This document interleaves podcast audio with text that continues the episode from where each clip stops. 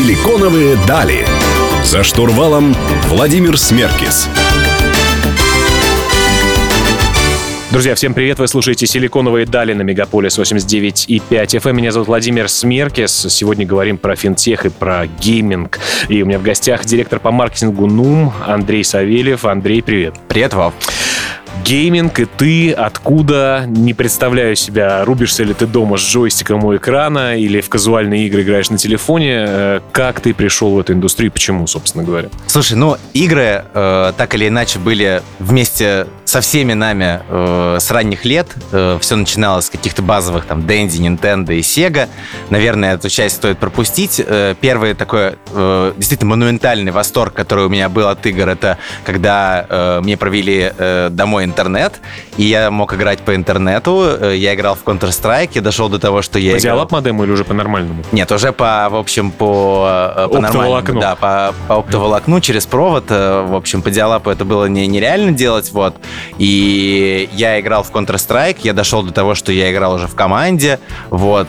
Собственно, это помешало мне в какой-то степени закончить МГТУ имени Баумана, куда я поступил с Олимпиады на бесплатное, вот. Но, тем не менее, наверное, основные события разворачивались в 2019 году, когда я уже понял, что э эта категория развивается по-новому. Это уже не, не что-то такое нишевое, стыдное, э, что даже сложно. И детское, да? да Просто гейминг, детское. игры, кажется, вроде бы это для детей, но это совершенно сейчас не так. Да, сегодня это абсолютно не так. Э, я в этом убедился в Лос-Анджелесе в 2019 на Е3. Я когда туда ехал, я думал, ну сейчас будет толпа подростков, э, в общем, с жвачкой Кока-Колой, а увидел в очереди взрослых мужчин, которые стоят, занимают занимает заранее за сутки очередь для того, чтобы поиграть в новые игры. И э, более того, ну, я участвовал в организации стенда, я знаю, сколько это стоит. Это ну, косты, которые вообще несовместимы там с... Э, выхлопом. Да, с выхлопом, казалось бы. Вот. Я говорил с ребятами из Fortnite, это были наши соседи.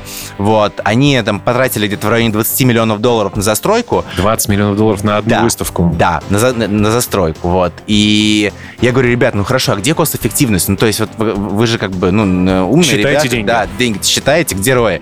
Они говорят, слушай, да у нас все просто, мы отбиваем это продажей футболок. Просто вдумайся, 20 миллионов долларов на продаже футболок с логотипом Fortnite. На этом я моменте понял, что, конечно, эта категория Ты делал до этого что-то не так, да? Да, да, да, что я делал что-то не так, а теперь вот я, ну, собственно, решил плотно вот этим заняться, и сейчас э, в МТС, э, собственно, построили э, необанк для геймеров, вот о нем, наверное, там, ну, расскажу чуть подробнее. Да, ну, слушай, ну ты рекламой до этого занимался плотно, да? Да, у меня был э, путь длиной в 13 лет Э, в рекламу, собственно, э, в том числе э, твоими силами я туда попал. Немножко, да, за, позадействовал. Да, я прошел э, путь от э, ассистента отдела в BTL-агентстве до э, директора одного из старейших э, российских агентств. Э, у меня были очень разные клиенты, и уже э, где-то последние два года э, моей работы в агентствах я понимал, что э, вообще маркетинг, он очень близко сейчас э, соприкасается с продуктом. Раньше мы, мы были на большом расстоянии друг от друга. Мы были на расстоянии имейлов, встреч, звонков, и мы, не очень хорошо понимая бизнес клиента, мы просто ну, выполняли задачи, которые нам ставили. Теперь это превратилось в очень плотную работу. Как Она... часть продукта, фактически. Да, это, по сути, сейчас часть продукта. Это э, в большей степени, наверное, не агентская работа, какой она была раньше, а такая уже больше консалтинговая работа, потому что э, ты начинаешь работать с брифом с момента э, бизнес-задачи, а не э, задачи там по съемке ролика или, не знаю, размещения там э, на радио или в интернете. Но переход был болезненным из э, рекламы в гейминг все-таки или нет? Ты знаешь, он э, не был болезненным. Он... То есть ты продолжал на тот момент вообще быть в контексте гейминговой индустрии? Я играл э, так или иначе в какие-то игры. Э, я просто понимаю, что ну, сам по себе вот мой mindset и склад ума такой, что я не могу делать что-то наполовину. И если я уже во что-то играю, я вот сказал, что я э, играл в Counter-Strike, я там дошел до команды, там со спонсорами и так далее, вот. И я понимаю, что сейчас, если я буду это делать, то это просто займет у меня очень-очень много времени. Вот, поэтому я э, э, очень четко сейчас фильтрую э, какие-то вещи, то есть я понимаю, что я не могу быть в стороне, и я я слежу, естественно, за новинками, э, но не погружаюсь в это настолько. Я стараюсь держать этот баланс и не погружаться настолько, чтобы это отнимало у меня, в общем, Чтобы иметь тот самый, как говорят наши американские коллеги, хеликоптер вью. Да, да, именно так. Ну, поговорим о подробностях э, судьбы в гейминговой индустрии Андрея Савельева чуть позже. Друзья, не переключайтесь, вы слушаете «Силиконовые дали».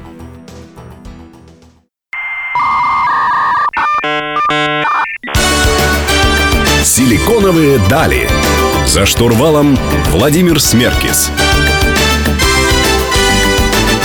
Друзья, вы продолжаете слушать «Силиконовые дали» на Мегаполис 89,5 FM. Эм. В студии по-прежнему Владимир Смеркис. Э, у меня в гостях Андрей Савельев. Андрей, расскажи, пожалуйста, как э, отношение к геймингу изменилось? Мы с тобой начали с того, что все-таки игры компьютерные сейчас не только для детей. Далеко Да. не только для детей. Да.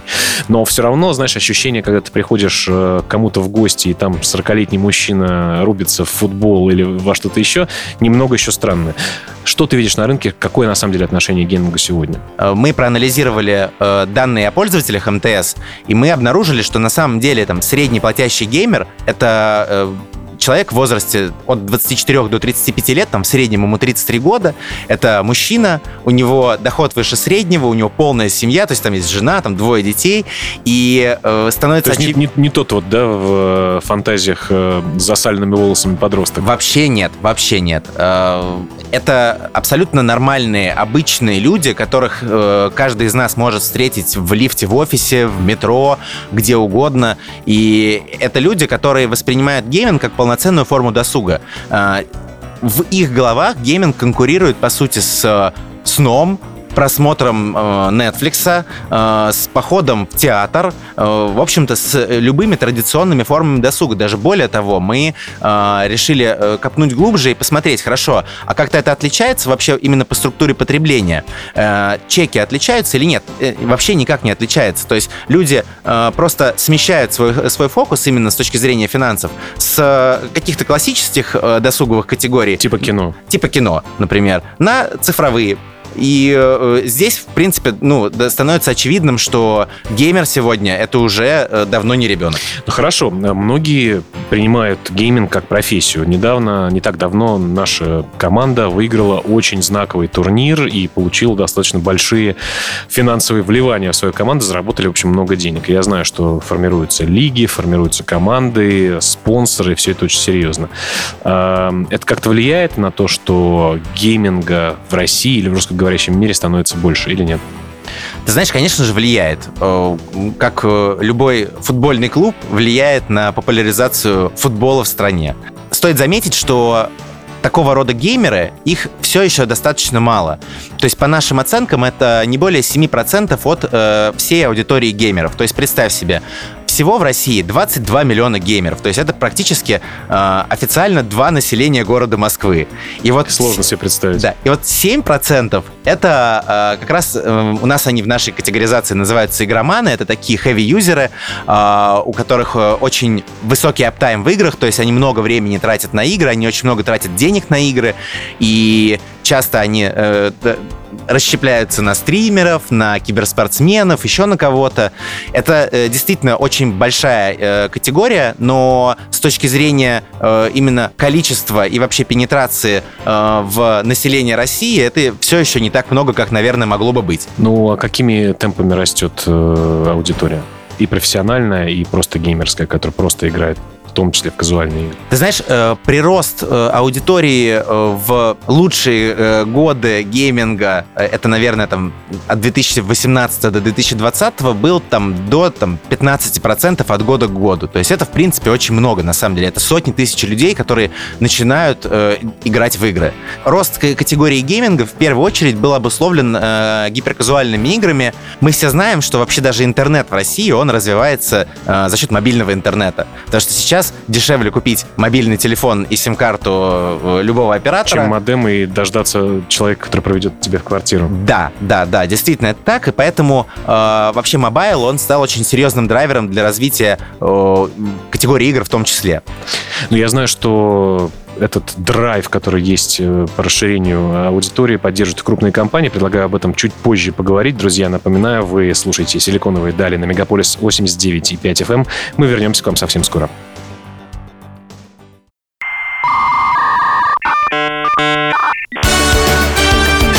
«Силиконовые дали». За штурвалом Владимир Смеркис. Друзья, вы продолжаете слушать «Силиконовые дали» на Мегаполис 89,5 FM. В студии Владимир Смеркис. Сегодня говорим про гейминг и про финтех.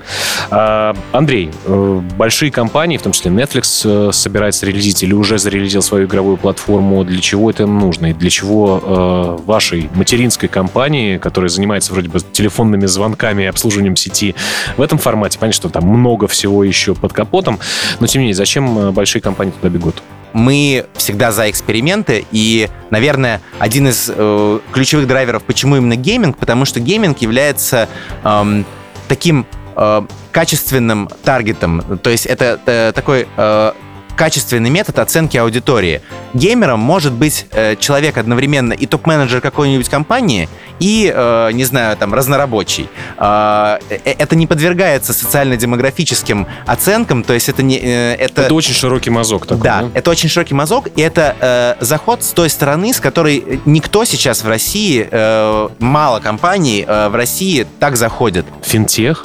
И гейминг. Э, кроме того, что люди тратят большое количество денег в играх, э, в чем э, value, где связь? Слушай, ну, Давай начнем с того, что вообще э, игры — это огромная экономическая зона. Она э, исчисляется миллиардами рублей. То есть это 45 миллиар- миллиардов рублей, которые э, люди тратят в год на игры. Это в России только? Да, это в России. А, понятно, что это не ограничивается покупкой игр, покупкой внутриигровых валют или айтемов. А, я думаю, ты э, следишь за новостями и знаешь, то, что Balenciaga сделали коллаборацию с Fortnite, Asus ROG сделали э, коллаборацию с, э, с, с EA, то есть... Трэвис Скотт выступал в Fortnite, по-моему, да? Да, да, да, Дрейк. Ну, там, в общем, э, это уже больше не вещь в себе. Это уже категория, которая обросла сопутствующими прочими разными категориями. Ну, ты имеешь в виду, что сейчас мы говорим о метавселенных, так нынче популярных? Ну, ты понимаешь, игры это и есть метавселенные на самом деле. Я есть... согласен, но здесь тоже важно определить, да, что такое метавселенная. Я не знаю, Roblox это метавселенная или нет, или Minecraft это метавселенная или нет, или танки белорусские, они как бы метавселенные или нет. Владеешь ли ты айтемами, это является критерием. Э, является ли возможность бриджей и мостов между играми э, айтемов перемещения, вот это является метавселенной. Я не знаю, тот же Инстаграм тоже, у тебя есть твой контент, ты им владеешь, делишься миром. Смотри, ты сразу затронул, э, затронул несколько очень интересных топиков. На самом деле метавселенная, на мой взгляд, это э, некая как раз экономическая зона, в которой есть э, твоя идентичность в виде твоего персонажа, либо аккаунта, которым ты оперируешь. Есть э, некие э, коммуникации с другими участниками э, этой э, метавселенной и, соответственно, деньги, которые являются э, в современном мире неотъемлемой частью коммуникации между людьми. Предлагаю развить эту тему буквально через минутку, друзья. Вы слушаете «Силиконовые дали». У меня в гостях э, Андрей Савельев. А меня зовут Владимир Смеркис. Не переключайтесь, вернемся совсем скоро.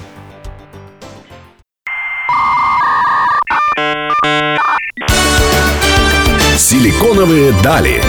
За штурвалом Владимир Смеркис. Друзья, вы продолжаете слушать «Силиконовые дали» на Мегаполис 89,5 FM. Эм. Напомню, у меня в гостях Андрей Савельев. Говорим сегодня про игры, и про финансы, финтех и геймдев, вообще гейминговую индустрию. Но на самом деле говорим про метавселенные. Чуть раньше мы эту тему затронули. То есть понятно, что сейчас э, тема игр очень начинает быть размытой. Коммуникации в сети, это игры или нет, трансляции и все остальное. Напомню свой вопрос. Для чего независимые отдельные финансовые, э, финансовые сервисы э, нужны? Для чего вы их строите? И почему обычными банками нельзя было обойтись? Или каким-нибудь PayPal? Действительно, сейчас э, пользователи очень по-разному э, взаимодействуют с играми с точки зрения финансов. Это и э, электронные кошельки, и различные раз, э, разрозненные банковские сервисы, которые существуют даже и в российских банках в том числе. Но нами в разработке концепции э, двигала очень простая мысль, что существует кэшбэк, а, а почему нету поинтбека, почему нету перкбека, то есть почему я э, получаю кэш, а не, например, какие-то вещи, которые мне нужны в играх.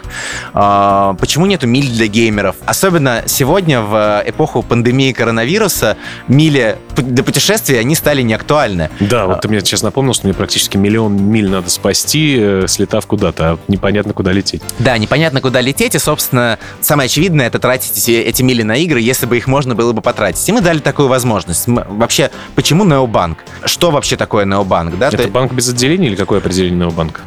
Да, это, это, по сути, определение необанка обновляется каждым днем. Э, это новые э, банковские формы. Мы не заставляем пользователя встречаться с сотрудником банка для того, чтобы э, идентифицировать его личность.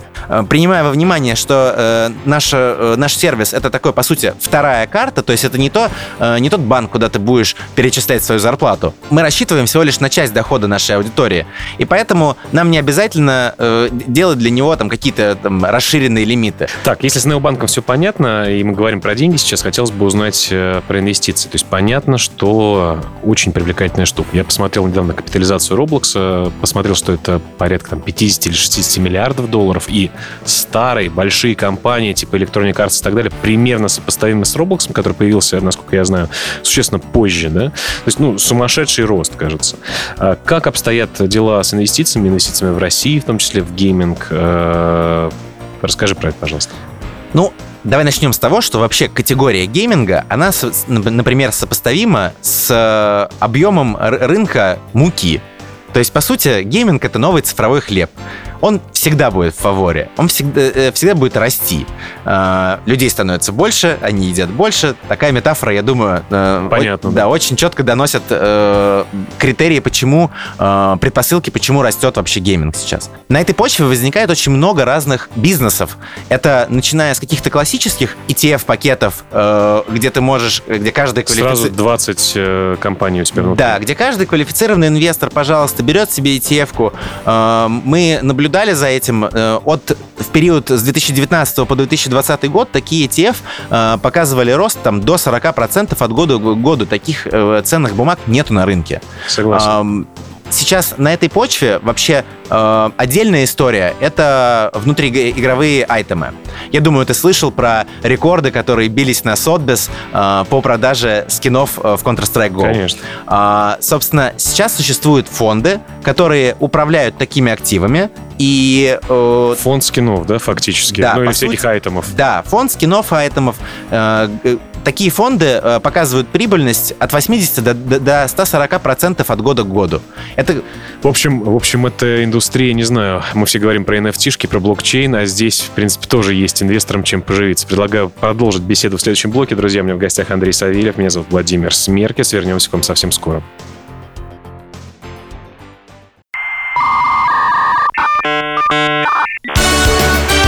Силиконовые дали. За штурвалом Владимир Смеркис. Друзья, вы продолжаете слушать «Силиконовые дали» на Мегаполис 89 и 5 FM. Меня зовут Владимир Смеркис. Сегодня беседую с Андреем Савельевым. Обсуждаем гейминг, деньги, как заработать, куда мы все движемся. Расскажи, пожалуйста, про ситуацию э, гейм-девелоперов э, в России. Я знаю, что СНГ очень сильно как бы дает э, жару, так сказать, белорусы, в частности, очень активные. Что у нас в стране, что вообще в СНГ, в бывших странах э, происходит, э, как индустрия развивается, какое мы место в мире занимаем, и стоит ли туда бежать сейчас молодым, может быть, инди-разработчикам? Вообще сегодня мы становимся свидетелями очень больших тектонических движений в, э, в категории гейминга. Я думаю, ты слышал про ситуацию, которая возникла в э, Blizzard Activision и э, их, эм, скажем, отпочкование оттуда различных команд. Они сейчас создают отдельные независимые паблишерские компании, например, Four Winds Entertainment, это большая компания выходцев из, из Blizzard, они э, прямо сейчас, вот я каждый день за ними наблюдаю, они подписывают все новые и новые соглашения там с, просто с мастодонтами. И э, становится понятно, что сейчас э, будут какие-то действительно большие серьезные новости. Я э, могу... На международной арене. Да, именно на международной арене. Я знаю, что фонд Байду заходит э, в гейминг очень конкретно, как в принципе любят делать китайцы. Да. Вот. Э, Tencent активно развивается, и у них есть офис в Европе, и там я на Фейсбуке просто вижу э, череду постов, как э, люди переезжают в Амстердам э, в э, офис, который занимается э, странами CIS в том числе. Что касается России, э, вообще в глазах э, международных, международного гейминг-сообщества мы такая третья страна. Все-таки 22 наших миллиона э, геймеров, это, конечно, круто э, звучит. Для нас? Да, круто звучит для нас, но э, не так... Э, не так круто звучит для них. А, даже Wargaming, в принципе, а, те самые белорусы, которые... Э, с танками. Да, с танками, которые перехантили э, всю Белоруссию и уже открывают просто офисы там в других странах для того, чтобы просто поглощать специалистов из э, тех стран, в которых они открываются, плюс создавать привлекательные условия для релокации для русских специалистов, например. А, они тоже видят больший потенциал в, там, скажем, странах Евросоюза, например. Самый высокий вообще чек на геймера, он в Германии. Это там в районе 200 евро в месяц люди тратят на игры. Самое высокое количество геймеров относительно населения это в Швеции. Люди играют семьями. В бытность, э, когда я играл в Counter-Strike, я реально сталкивался с командами, которые состоит просто ну, из родственников. Да, просто вот. семья, да? Да, да, просто как семья. веселые старты. Да, да, да. То есть, как раньше люди там собирались возле телевизора для того, чтобы посмотреть там 100 лото. Э, ой, не 100 лото, э, ну, какие-нибудь. Русское там, лото. Да, русское лото, да. То сейчас э, э они собираются и просто играют, в общем-то, в игры. Хорошо, ну а мы можем сказать, что у нас сильная разработческая, по крайней мере, школа. Я не знаю, вот все международные компании приходят и айтишных специалистов поглощают очень плотно. Там в блокчейн-индустрии, в которой я э, активно развиваюсь, много команд, которые стали там миллиардными, многомиллиардной капитализации родом из России и имеют большое количество разработчиков в России. Есть у нас что-то сильное такое? Или все-таки Россия это несерьезно пока что на мировой арене? Опять-таки, наши ребята, которые выиграли соревнования. Ты понимаешь, я бы здесь разделял бы э, две сущности. Геймеров и разработчиков. Да, геймеров и разработчиков. Ну, вот есть, что у нас сильное? Ну, геймеры у нас сильные. Я вообще э, в гейминге против локализации каких-то. Э, нету русских, нету там китайцев, нету американцев. Есть просто люди, которые э, этим болеют и этим занимаются. Другой вопрос — привлекательность бизнеса и привлекательность страны как, э, как территории для развития. Повторюсь, у нас до сих пор не самые высокие чеки у геймеров, то есть, например, средний геймер в России сейчас тратит всего лишь 5000 рублей в год на игры, в то время как средний геймер США тратит там от 25 тысяч рублей в год на игры. Ну хорошо, но разработчики-то сильный бизнес, сильные ребята вот из Волгограда, по-моему, да? Да, и... да, да, те самые ребята из Волгограда. Можно повторить успех? А, конечно, можно. Друзья, дерзайте, а мы продолжим нашу беседу, поговорим про будущее буквально через несколько минут. Будущее в играх и будущее в финтехе с Андреем Савельевым. Вернемся совсем скоро, не переключайтесь.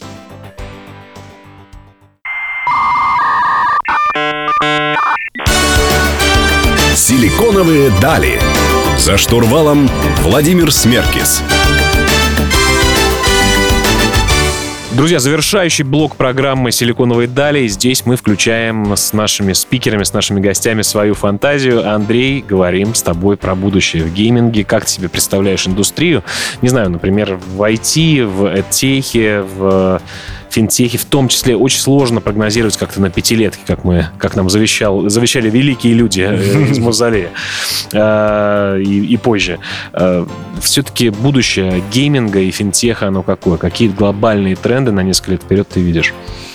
Ну, давай начнем э, с главного, с игр, потому что финтех, э, он в России очень сильно развит. Мы в топ-3 по, по развитию финтеха вообще. По разным данным, это 10% от мирового финтеха, то есть это уже такая категория, где... А, наши, а наши выходцы еще и в Лондоне показывают да, всем, да, кто да, в доме да, хозяин. Да, так. да. И поэтому здесь такого, ну, наверное, ярких каких-то событий наблюдать, наверное, вряд ли получится, вот, потому что мы их уже наблюдаем прямо сейчас, и уже лучше прям купить попкорн и, в общем-то, смотреть. Наслаждаться. Да, и смотреть и наслаждаться, а главное уже пользоваться. Вот. Что касается игр, то здесь потенциал развития колоссальный. Во-первых, я считаю, что э, одна из основных тенденций, э, которая ждет нас буквально вот завтра, это э, кроссплатформенность игр. В это уже идут. То есть... Это вот те самые мостики, когда мы можем э, желтую машинку из одной игры перенести, перенести в другую или монетками заплатить из одной игры в другой? Не, не совсем. А, кроссплатформенность ты имеешь в виду разные устройства, разные да, системы? Да, но... Телевизор, да, приставка, да, мобильный да, телефон? Да, я, я думаю, ты знаешь, что Netflix идет в игры, Конечно. мобильные игры заселили рынок. И сейчас самое время, на самом деле, э, самое время для сингулярности. По сути, э, человек, который играет на мобильном телефоне в некую игру, он должен соревноваться не с человеком, который играет на, на другом мобильном телефоне в который эту же просто игру. играет в эту же игру. Да, например, там на PlayStation или там, я не знаю, на компьютере, где угодно. То есть, в принципе, вот такая кроссплатформенность это первый шаг, наверное, к такой э, глобальной экспансии игр э, и создании такой полноценной метавселенной. Ну, то, что делают фактически там яблочная корпорация с гейм-центрами своими, с аркадами, платформами. Да. Ну, это про casual, если мы да. говорим про казуальный. Да, да и мультиплеерные игры на самом деле делают то же самое. Окей, кроссплатформенность, что еще?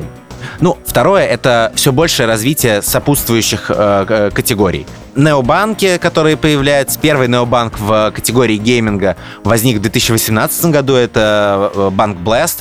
Э, он сейчас активно развивается. Э, наш необанк и другие там финансовые сервисы — это всего лишь первые, на самом деле, звоночки. Ласточки. Да, первые ласточки, да.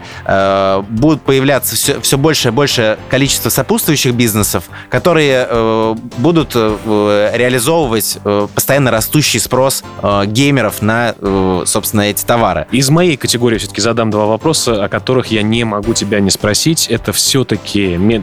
формат метавселенных, да? Угу. То есть видишь ли ты это в будущем и каким он будет? Очень кратко, потому что остается чуть-чуть совсем времени у нас. И второе, это, конечно, NFT и блокчейн как технология для игр. Хорошо, по порядку. Э, смотри, вот все, что ты видел в фильме «Первому игроку приготовиться», это то, что с нами будет происходить на нашей памяти. То есть это то, чем мы с тобой будем заниматься, когда нам будет там около 50. Так. Вот. Это, а, это вещь, которая сдерживается сейчас только э, технологическим развитием. Э, там VR сдерживается, там... Э, наличием кон... очков да, наличием очков, да. да, да, там доступностью, наличием очков, там контентом и так далее.